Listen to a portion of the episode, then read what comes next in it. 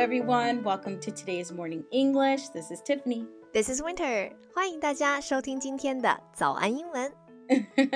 Does leaving voicemails make you nervous, Winter? No, but I think when you're doing it in another language, it can make people feel a bit weird or nervous. True.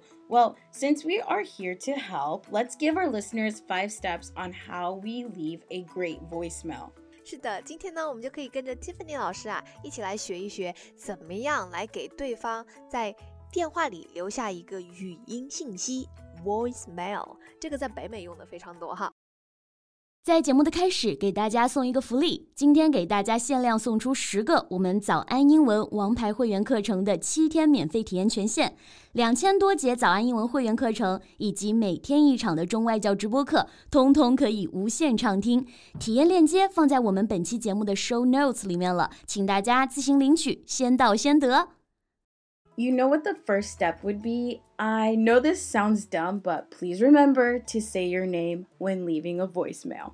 是的，因为在北美呢，很多人的电话是那种他听这个语音信箱的时候啊，还没有来电显示的，所以呢，如果你不先说名字，他可能都不知道你是谁。If you don't state your name, then the person might not know who left the message or who even called. Let's say if you're leaving a message to your supervisor's office phone, who has a lot of people to look over and remember, it would be best to leave your name.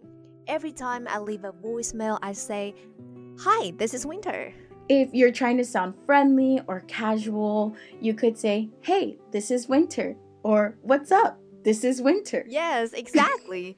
Please remember that letting the person know who you are is important. The first step. Very important. Yeah. 所以留下语音信息第一步，先自报姓名。 The second step is to let them know why you are calling in the first place. Remember, this is a voicemail, so don't leave a super long voicemail or a really long reason about why you're calling. 对，言简意赅，把你打电话给他们到底有什么事情说清楚。 For example, you could say, "I just wanted to call to remind you of the birthday party on Saturday." 那我打电话来呢，就是要提醒你周六的生日聚会。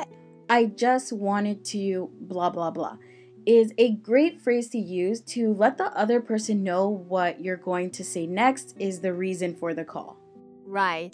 I just want to call to blah blah blah blah。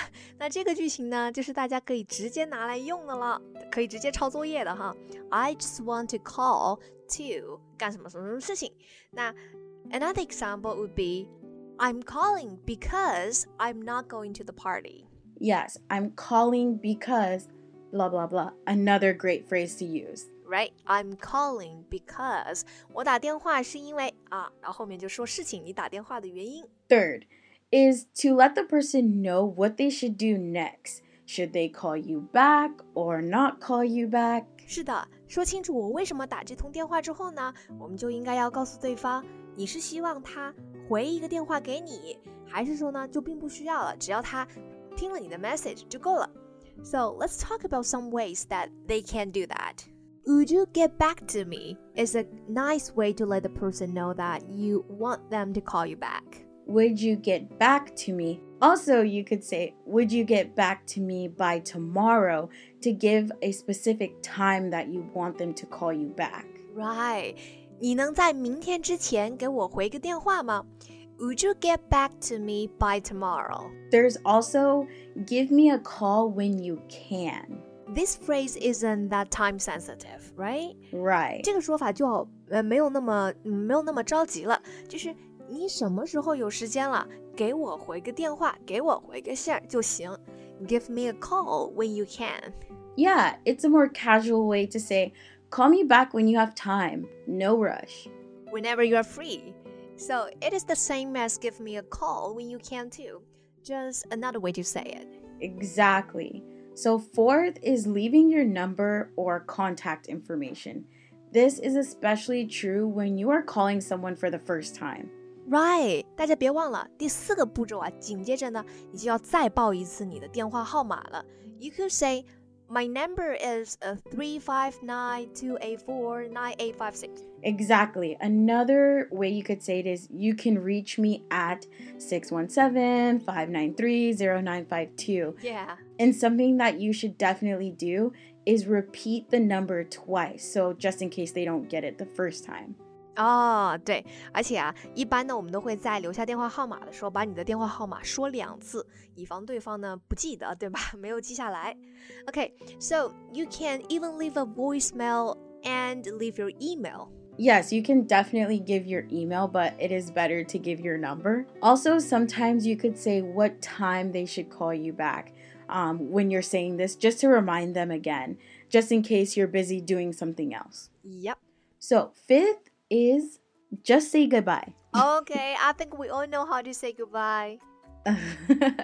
of course, but sometimes people might think your message got cut off or you didn't finish your message. Ah, okay, that makes sense. You probably don't want them to think something bad happened if something didn't.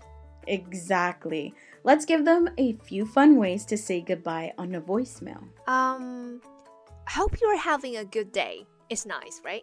Right. Or I like to say, like, take care. okay, a casual way to say goodbye is to say, have a good one, have a great one. Yeah, I feel like we use it on the podcast to say goodbye sometimes. It's a good one to like remember. Right. 而且现在这种特殊的时候呢，我们还经常会说 stay safe. That's a good one, yes. Yeah, so everyone nervous about leaving voicemails can follow these steps to leave the perfect voicemails now. The perfect voicemails. I think that's all the time we have today, though. yeah. 今天的节目就到这里了。如果节目还听得不过瘾的话，也欢迎加入我们的早安英文会员。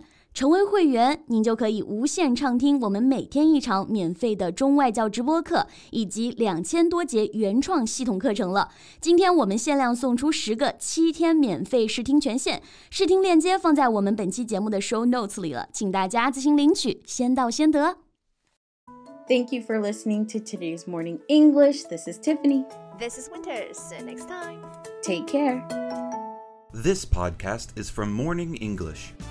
学口语就来早安英文。